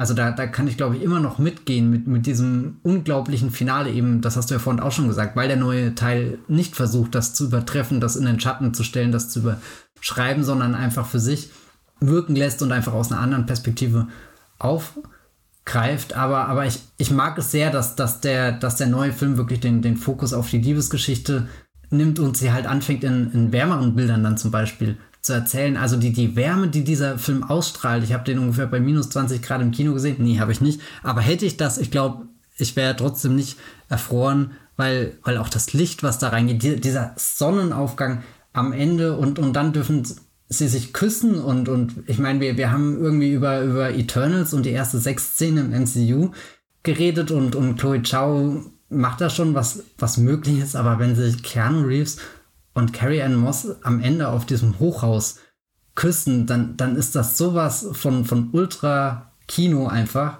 dass du komplett sprachlos da sitzt. Und da finde ich auch nochmal spannend. Da gab es ja auch diese, diese Set-Videos von vor Ewigkeiten gefühlt, wo die beiden von, von den, dem Hochhaus in San Francisco runtergesprungen sind und keine Ahnung, 19 Mal das wiederholt haben und was damals halt irgendwie so ein Signal war mit Bam, Matrix macht wieder die gleichen geilen, abgefahrenen Action-Szenen und, und das war dann auch irgendwie meine Erwartungshaltung. Und schaue ich den Moment im Kino und sehe eigentlich, dass sie was ganz anderes damit erreichen wollte, dass, dass sie wirklich da oben diesen, diesen Moment an Unendlichkeit geschafft haben, der, der nicht der, der Peak einer sowieso schon krassen Action-Szene ist, sondern einfach der, der, der Höhepunkt dieser Liebesgeschichte. Und das ist für mich auch nochmal so, so ein perfektes Beispiel, wie, wie der Film ein Grundmotiv, also die Liebesgeschichte steckt ja schon in den alten Matrix-Filmen. Das ist nicht so, dass Lana Wachowski jetzt herkommt und sagt, so, die Action wird über Bord geworfen, ich wechsle jetzt komplett das Genre, sondern das ist ja ab dem ersten Teil drin. Also es gibt ja schon im ersten Teil den, den Kuss zwischen Neo und Trinity, wo am Ende die, die, die Funken fliegen und du schon das Gefühl hast, da ist gerade ein ganz besonderer Kinomoment entstanden. Aber dass man den, den nochmal so schön aufdrehen kann. Ich komme hier erfroren aus einem dürren Blockbuster. ja, in das Kino und die Heizung steht einfach auf 5. Das ist, kann mich sehr beruhigt hinsetzen und mit der Matrix zerfließen. Also in Dune hast du da nicht gefroren, oder? Nee, überhaupt nicht. Also das war jetzt auch ein bisschen, ich mochte eigentlich auch viele Blockbuster, die dieses Jahr kamen. Aber ja, ich war also Matrix rein zu erleben, dürfte schon eine der intensivsten Erfahrungen gewesen sein. Ich meine, minus den Bond, der war auch Peak Emotional Cinema, aber könnte jetzt nicht behaupten, dass ich in Shang-Chi in The Legend of the Ten Rings so tief drinne gesteckt hätte. Obwohl es da ja auch um eine Jahrtausende alte Liebesgeschichte geht, die, die zu noch mehr tut. Ja, der hatte halt den großen Fehler, dass er, dass es um Shang-Chi ging und nicht, dass sie den, den äh, größten lebenden Darsteller des Liebesfilms in den Fokus gestellt haben, um eine Liebesgeschichte zu erzählen. Ich meine, sie versuchen es ja, aber letztendlich führt das ja auch nur dazu, dass da ein graue, hässliche graue Wolken am Horizont erscheinen. Ähm, aber das ist nochmal ein anderes Thema. Antonio Leung würde ich sofort in einem Matrix-Film sehen wollen. Hm. Ja, diese Szene im Finale, wo sie ihn hält, das ist natürlich, also wo sie von dem Haus springen, ihren Leap of Faith machen und sie ihn hält, das ist ja einfach die Zusammenfassung von allem, was dieser Film weiter erzählt, im Grunde im Vergleich zum Original. Ich würde auch nicht sagen, dass er irgendwas überschreibt, ähm, was in Matrix äh, Revolutions äh, passiert ist. Das auf jeden Fall nicht, sondern es ist eher eine Alternative vielleicht auch, so die, die auch jetzt da ist. So, es ist der Blick auf diese Geschehnisse. Also natürlich technisch gesehen ist es eine Fortsetzung, das heißt, es wird sowieso nichts überschrieben, weil ist ja nicht äh, ein, ein Reboot in dem Sinne, aber es ist eigentlich eher eben, wie schon angedeutet am Anfang dieses Podcasts, eher so ein Blick äh, im höheren Alter auf was ist, was wäre mir jetzt eigentlich wichtig an dieser Geschichte? Und das hat sich eben gewandelt. Damals ging es vor allem um die größere Gesellschaftskritik, die ja auch in der Idee der Matrix steckt. und wie man sich davon löst. Es ging um einen Befreiungsschlag und das Opfer, das dafür gebracht werden muss. Was ja auch sinnvoll ist für einen Film, der kurz vor der Jahrtausendwende entsteht, der eben auch in, einem, in einer Phase des großen technischen Umbruchs entsteht. Aber eben heute ist das, sieht das, sehen halt quasi die, das sehen die Interessen anders aus. Heute ist, ist eben das Interesse an dem Glück von Neo und Trinity größer als an dem Glück der Menschen, die von der Matrix unterjocht wurden. Deswegen ist dieses Finale auch so schön. Es geht nicht, natürlich am Ende fliegen sie zusammen davon und das ist ein schönes Bild, aber so das Finale, das eigentliche Finale des Films, da geht es eben nicht um die, die große Zerstörung äh, von irgendwas. Es geht nicht darum, irgendwas wegzuballern. Äh, deswegen hat Neo ja auch nie eine Waffe in der Hand in diesem Film. Sonst geht darum, eine Verbindung zu erschaffen, äh, jemanden die Hand zu geben. Ein, ein schönes Bild, was mich an Contagion erinnert hat. äh, weil die schönste Szene in Contagion ist ja gegen Ende des Films, als die Spoiler, äh, Pandemie mehr langsam überstanden wird und dann jemanden, glaube ich, was, was runterfällt und jemand das aufhebt und ähm, in der Schlange stehen die da oder so und, und gibt ihm was. Also vorher haben alle nur, sich nur um sich gekümmert, Abstand gehalten, kennen wir ja alle aus unserem eigenen Leben leider. Aber das ist so ein Moment, wo man denkt, da ist wieder eine Verbindung zwischen Menschen möglich. Das Leben kann weitergehen. Und das ist das Schöne auch an dem Finale von Matrix Resurrections, dass das Leben weitergehen kann. Es endet nicht mit dem Tod und vor allem feiert der Film dann eben auch das, was das Leben so schön macht, nämlich dann eben diese Verbindung ähm, zu anderen zu finden und ähm, zu genießen. Und was ich noch sagen wollte, warum der Film für mich auch nichts überschreibt, ist das Casting, was sehr clever ist, glaube ich. Ich weiß nicht, inwiefern das alles Absicht ist, aber durch die Neubesetzung altern ja auch die anderen Figuren nicht wirklich. Also außer Niobe, die ihr, naja, Old Age Make-up abbekommt. die ist natürlich wahnsinnig gealtert, aber die anderen Figuren sind eigentlich relativ ageless, beziehungsweise Jessica Henwick spielt halt eine wirklich junge Figur und, und viele sehen ja auch zu Neo auf und so. Und dann sieht man aber, wie, wie äh, Keanu Reeves da seine grauen Stoppeln hat. Und mhm. man sieht halt, dass er auch älter geworden ist. Ja, er altert ja auch. Und auch wie äh, das natürlich ähm, Carrie Ann Moss älter geworden ist. Und das kommt für mich nochmal viel stärker raus, weil die anderen irgendwie nicht älter werden, weil sogar Agent Smith jünger ist als vorher. Und vielleicht sollten wir deswegen mal wirklich jetzt über Jonathan Groff und Neil Patrick Harris reden. Äh, ich mochte Jonathan Groff sehr. Ich liebe Hugo Weaving in dem Originalfilm und Hugo Weaving in Herr der Ringe und Hugo Weaving überhaupt, wenn er irgendwas macht. Aber Jonathan Groff ist ein schöner neuer Agent Smith-Ersatz, der modernisiert wurde. Ja, ähm, also er ist was anderes als Hugo Weaving. Ich glaube, ich habe damals, als wir über die ersten drei Filme im Podcast geredet haben, ja erzählt, wie sehr ich die Szene im zweiten Teil lieb, wo sie sich da auf dem Hinterhof, wo er da seinen, seinen, seinen Monolog hat, wo jedes Wort ja wirklich über die Zunge geht, dass ich mich nicht traue einzuatmen.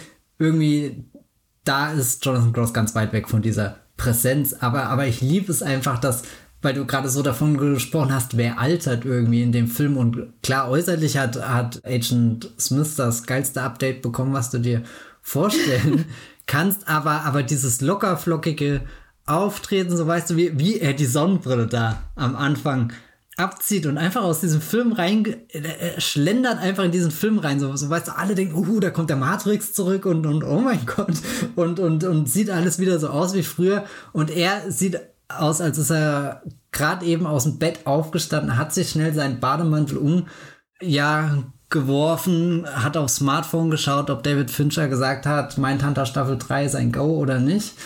Aber selbst das hat ihn nicht aus der Ruhe gebracht. Der ist so tiefenentspannt, so gechillt, so gelassen, weil er ist ja auch als Programm jetzt komplett aus der Matrix ausgebrochen. Also dem, dem kann keiner was. Und der, der crasht halt auch die Party von dem Analysten, der dann das Verbissene dagegen hat, der sich auf seinem hohen Ross äh, wehrt, der, der triumphiert, der viel erklärt, der auch mal von Count Dooku gesagt bekommen sollte, Hochmut kommt vor dem Fall.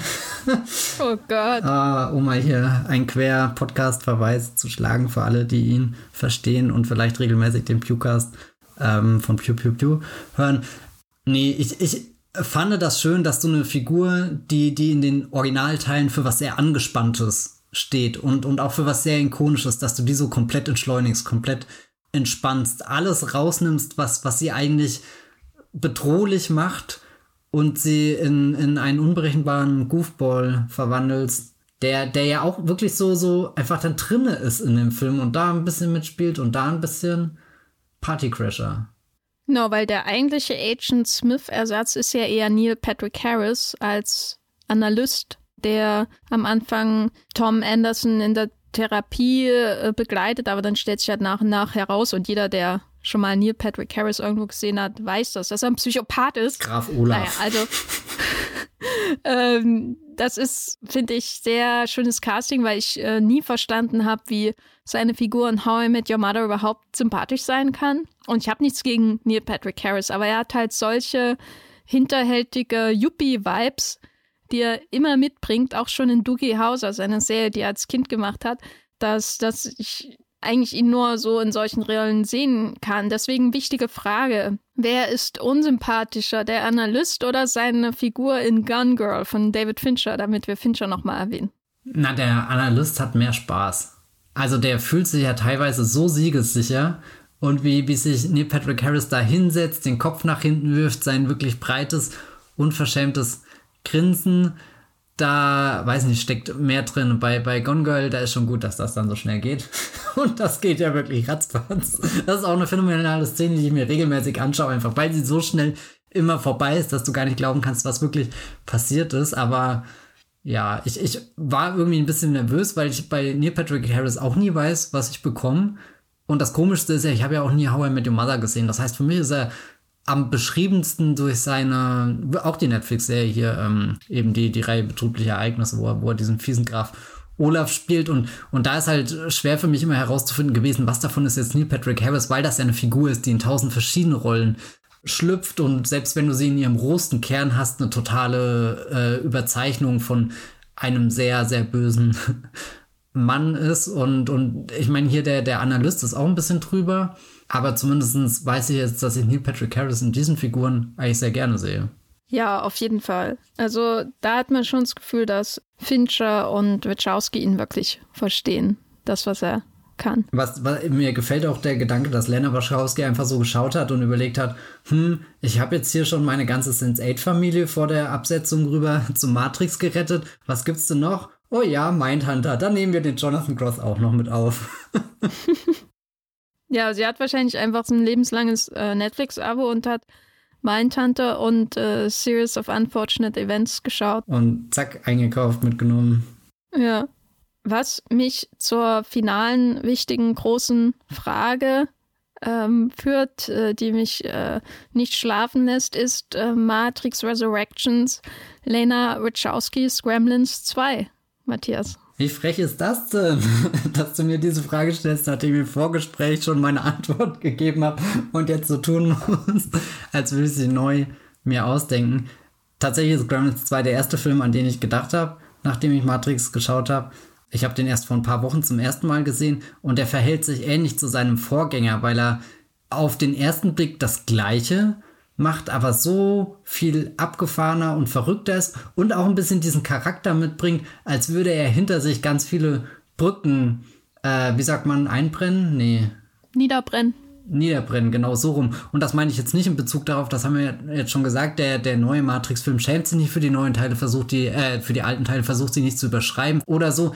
Aber wenn ich jetzt andere Franchises anschaue, die wiederbelebt werden, die enden auf einer völlig anderen Note, nämlich eher mit, mit dem Ausblick auf das Kommende, mit der Option für Spin-offs, mit, äh, weiß nicht, mit, mit einfach der, der, dem Gefühl, dass du zwar jetzt äh, was, was erlebt hast, aber dass, dass die Reise definitiv noch weitergehen kann und Matrix Resurrections kommt an einem ganz, ganz, ganz anderen Punkt an. Irgendwo hast du jetzt das Gefühl, die Geschichte könnte abgeschlossen sein, war sowieso schon mal abgeschlossen. Das sind jetzt noch die nachgereichten Anhänge und ich meine, ich glaube, Warner Brothers wird einen Weg finden, um, um weitere Matrix-Filme zu tun oder nicht. Aber in, in der Hinsicht musste ich wirklich oft an Gremlins 2 denken, weil ich danach auch mit äh, hier zwei Freunden überlegt habe, warum kam denn eigentlich nie Gremlins 3? Und nachdem ich Gremlins 2 gesehen habe, war mir auch irgendwie klar, dass es einfach sehr schwer ist, an einen Film anzuschließen, der sich so sehr mit sich selber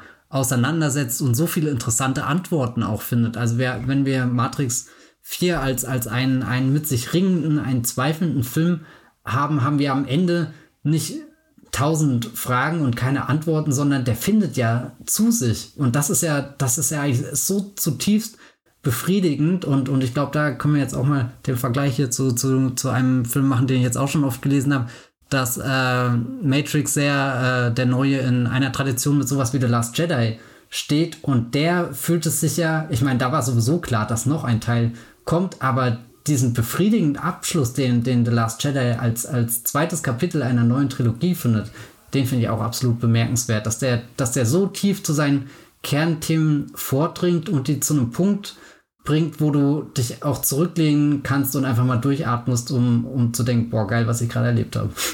Ja, ich meine, Last Jedi ist natürlich konventioneller und auch nicht so Meta, muss man, glaube ich, dazu das stimmt, ja. sagen. Ist so offensichtlich Meta oder so.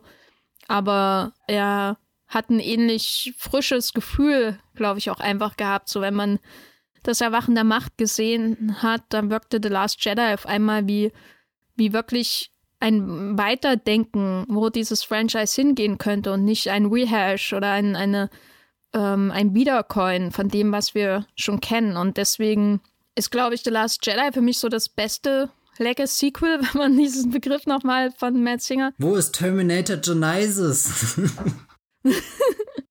ähm, von von äh, Matt Singer nochmal aufnehmen will. Und Matrix Resurrections ist für mich so das beste Argument gegen die Existenz von Legacy-Sequels. So, das ist der Film, der dich dazu zwingt, zu hinterfragen, warum du sowas überhaupt sehen willst. Und damit meine ich jetzt das Wiedercoin von Dingen, die eigentlich einen Abschluss haben. Der fragt das ja und er beantwortet für sich auch so ein bisschen die Frage. Das ist ja das, was den Film so gut macht. Er ist nicht nur Meta, um Meta zu sein. Er ist nicht nur irgendwie ein Stinkefinger gegen Warner oder ein Stinkefinger gegen die alte Reihe oder ähm, warum muss ich jetzt diesen Film machen? Äh, eigentlich nur, damit niemand anders den macht, was ja im Grunde so ist. Also ich wollte gerade sagen, die, diesen Grundkonflikt seiner Existenz kann er nicht auflösen, aber ich finde es auch überhaupt nicht schlimm, weil das macht ihn ja nur umso interessanter, dass er tatsächlich so entstanden ist und so ist, wie er jetzt ist. Na, ich würde schon sagen, dass er den Grundkonflikt auflöst. Deswegen ist er für mich mehr. Deswegen ist er nicht nur ein Fragezeichen, sondern eben auch ein, ein Punkt am Ende, weil er ein sehr gutes Argument dafür bringt, doch zu existieren. Das haben wir am Anfang gesagt. Er hat am Anfang und durchgehend immer die Frage, warum bin ich eigentlich auf dieser Welt?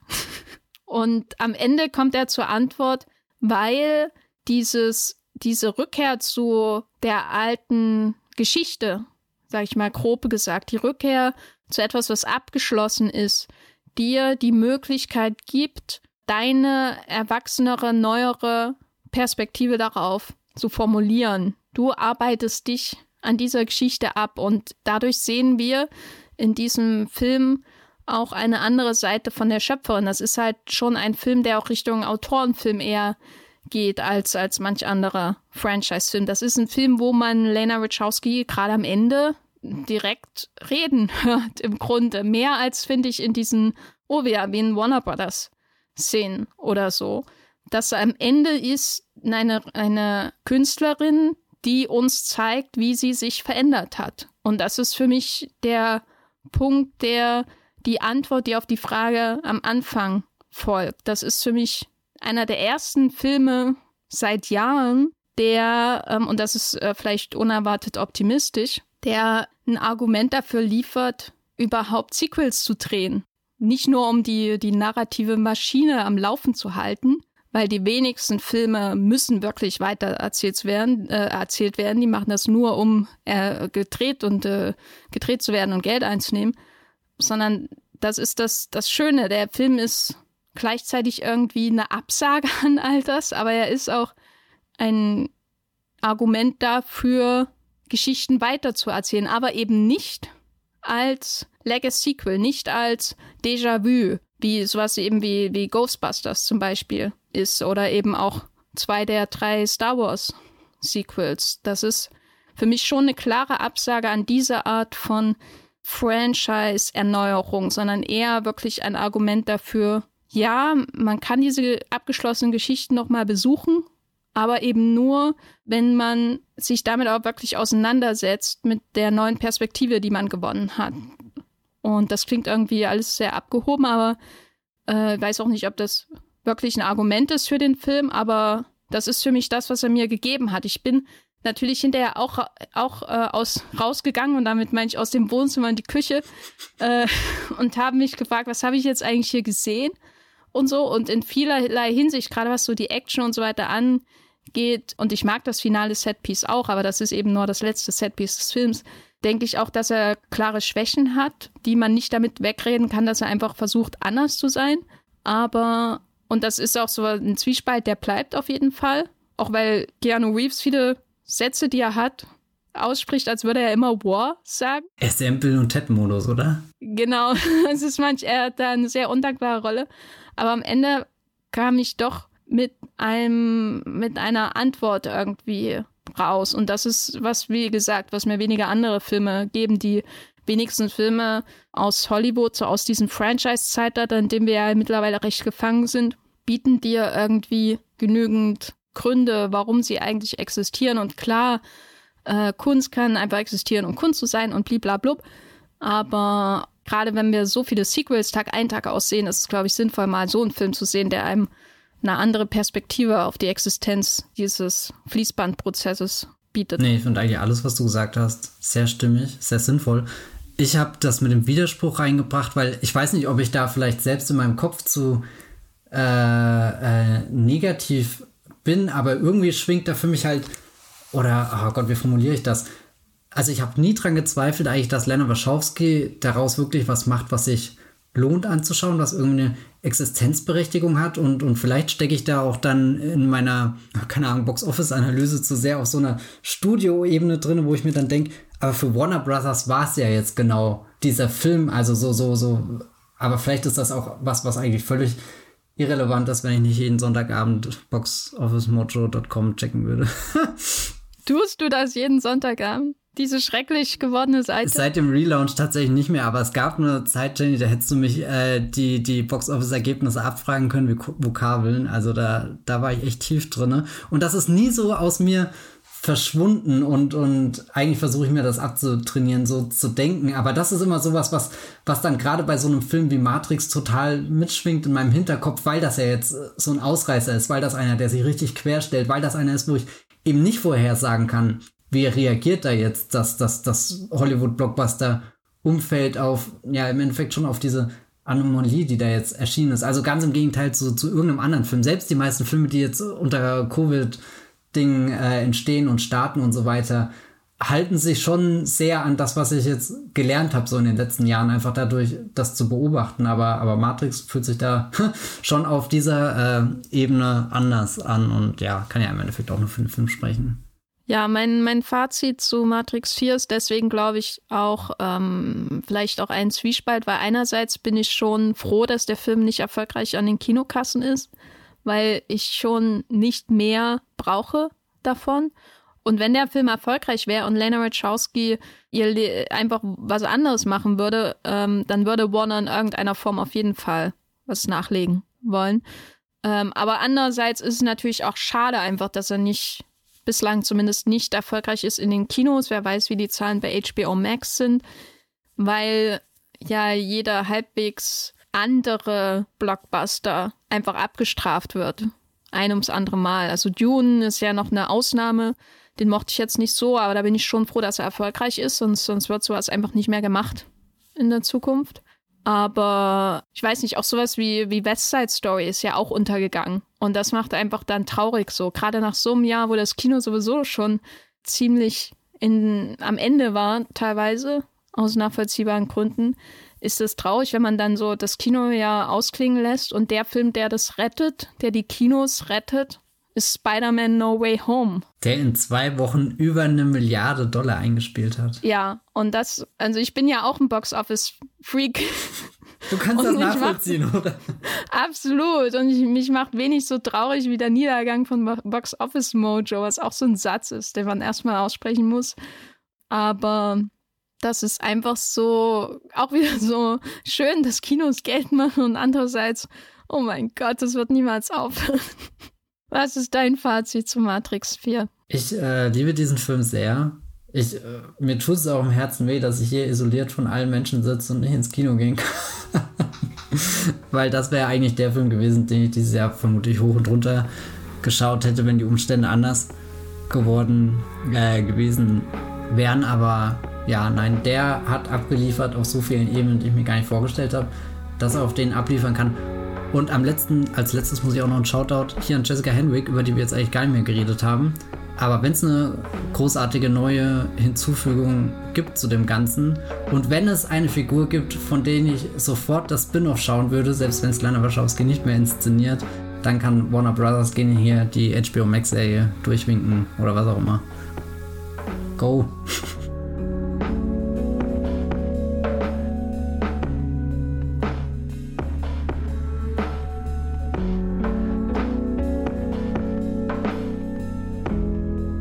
Da gibt es also doch noch was Gutes, was wir durch Iron Fist bekommen haben. Die große Marvel-Serie, wer erinnert sich nicht gern? Matthias, wo bist du im Internet und vor allem in welchen Podcasts warst du eigentlich zuletzt zu hören? Ja, äh, ich fange mal mit der zweiten Frage an. Ich war zuletzt in drei Pewcasts zu hören, wo ich hier mit dir, Jenny äh, und dem lieben Sascha von Pew Pew Pew über die Prequel-Trilogie im Star Wars-Franchise geredet habe. Und ich war neulich auch in einer Streamgestöber-Folge zu hören oder bin zu hören, in der es um das Serienjahr 2022 geht. Wir haben natürlich noch keine der Serien geschaut, die nächstes Jahr starten, aber wir haben schon mal geschaut, was für Serien kommen und warum die dann interessant sein könnten. Und im Internet könnt ihr mich finden auf Twitter, auf Movieplot und auf dasfilmfeuilleton.de, mein Blog. Und ich glaube, alle diese drei Kanäle sind momentan sehr mit Matrix-Inhalten geflutet. Also falls euch das nicht na, über diesen Podcast hinaus nicht interessiert, dann ja. Hm. Um es mit den Worten von Henry Cavill in The Witcher zu sagen. Jenny, wo bist du? Wie viele Podcasts hast du gemacht? Hast du mehr gemacht als ich oder waren wir alle in den gleichen Podcasts? Also ich war in den drei Star Wars Podcasts vom Pewcast. Ich war in einem Streamgestöber Podcast über die besten Streaming-Filme des Jahres. Ich weiß gar nicht, ob ich den hier schon mal gepimpt habe, den Podcast. Den fand ich auch ähm, sehr unterhaltsam. Ging es nur um VOD-Premieren. Dann war ich in einer Leinwandliebe-Folge, die jetzt auch online sein müsste zum Zeitpunkt dieser Veröffentlichung hier. Der Filmstarts-Podcast Leinwandliebe, äh, in dem wir über die ähm, besten Kinofilme des Jahres gesprochen haben. Und das äh, wäre, glaube ich, meine Ansammlung an Podcasts, die ich zuletzt aufgenommen bzw. veröffentlicht habe. Genau. Ich danke euch recht herzlich fürs Zuhören. Ich hoffe, ihr hattet einen hervorragenden, flutschigen Rutsch ins neue Jahr. So als wurdet ihr persönlich aus dem Pott der Matrix herausgezogen, befreit. vom Schleim und könnt jetzt äh, auf das Old Age Make-up von Niobe blicken, wie auf eine Ansammlung von zwölf neuen Monaten, die euch offen stehen. Ähm, und ähm, wir hören uns beim nächsten Mal. Tschüss. Ciao.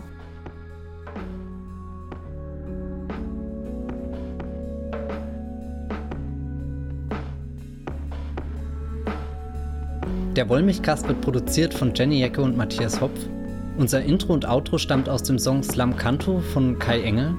Ihr könnt unseren Podcast bei allen gängigen Apps abonnieren und wir freuen uns über Kommentare und Bewertungen auf iTunes.